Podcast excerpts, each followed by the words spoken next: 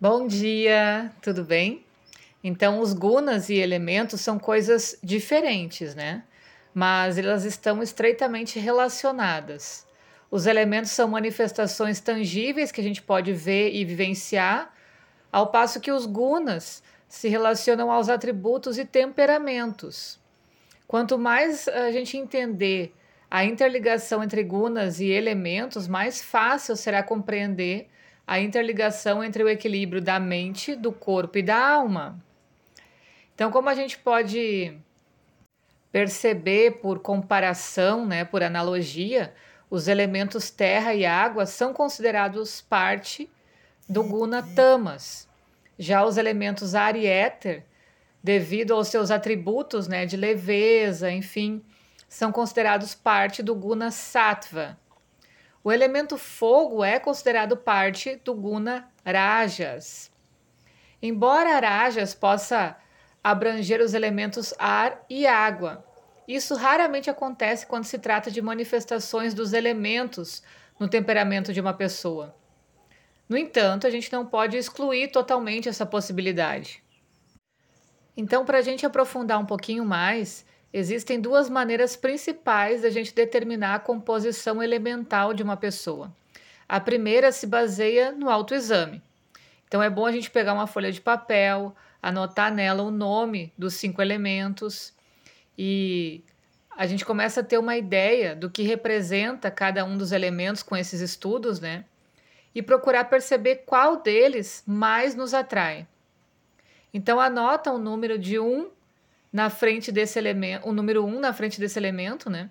E em seguida numere os outros quatro, por ordem de preferência. O tempo que você levará para concluir esse exercício vai depender do quanto você se conhece. Se não levar muito tempo, ótimo. Se levar, empenhe-se em completá-lo e não se preocupe, isso pode ir mudando, né? Pela visão do Ayurveda, essa dificuldade da gente se auto-observar é o tamanho das nossas toxinas, do nosso desequilíbrio. Então, depois que tu tiver identificado os dois primeiros elementos que mais você se atrai, aí você pode dar uma olhada nas modalidades associadas a esses elementos favoritos, né? Se elas parecem interessantes, se realmente batem com você. Se acha isso, uh, por exemplo, que é um sinal que se identificou corretamente, que a sua composição com base nas suas preferências e inclinações faz sentido. Então, verifique o elemento que ficou em quinto lugar na sua lista, por ordem de preferência, e as modalidades associadas a ele também, né? As características associadas a ele.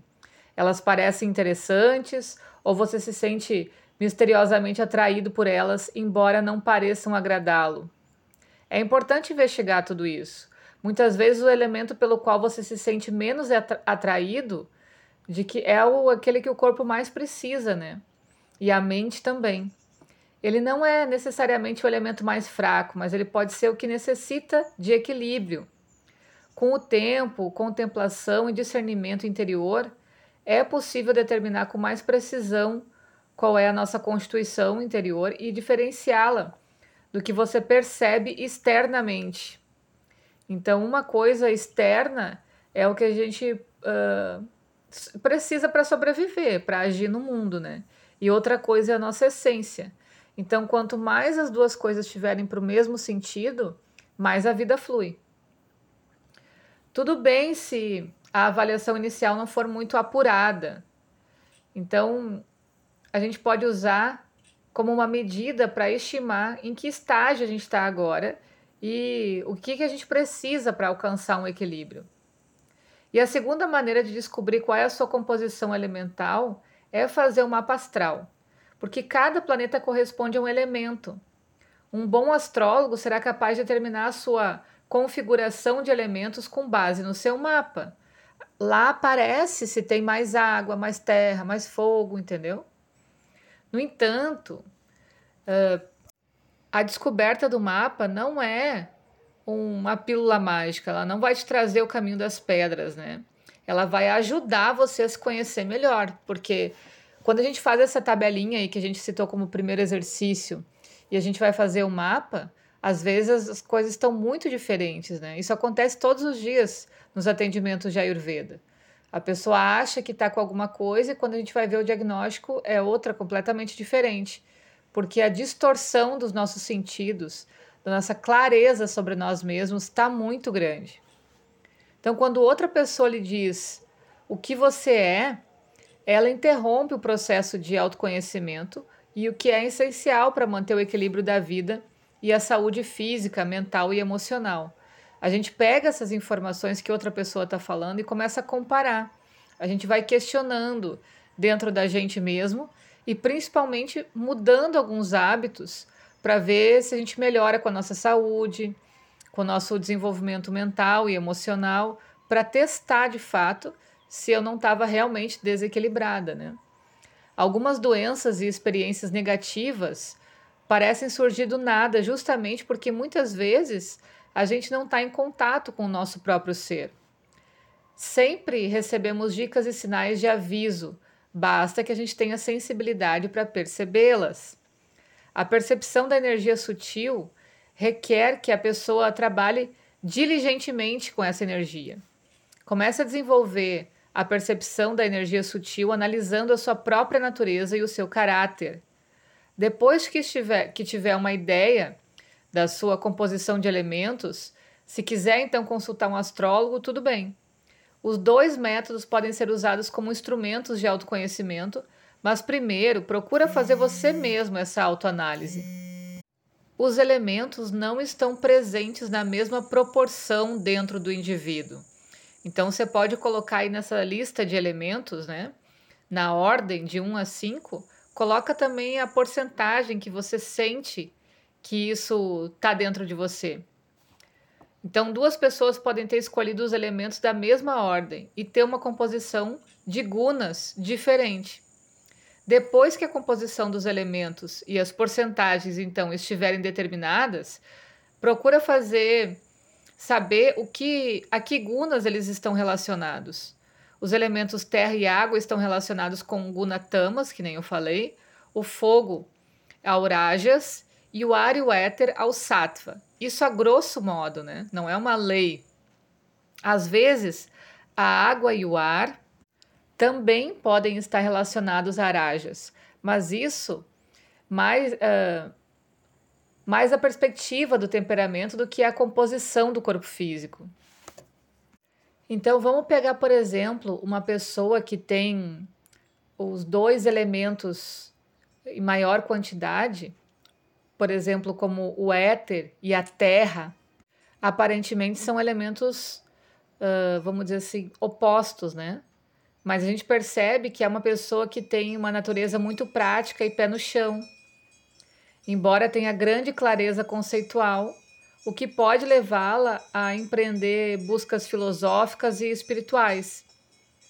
Uma pessoa que tenha essa mesma proporção de traços tamásicos e sátvicos pode optar por uma modalidade de cura que privilegie as correspondências dos elementos ou dos gunas. A abordagem baseada no temperamento, né, nesses gunas, provavelmente funcionará melhor no início, pois propiciará gratificação tanto para a mente quanto para o corpo. Alguém com predominância do elemento terra ou do água, porém, nunca negligenciará o corpo e o estímulo sensorial ao escolher uma modalidade de cura.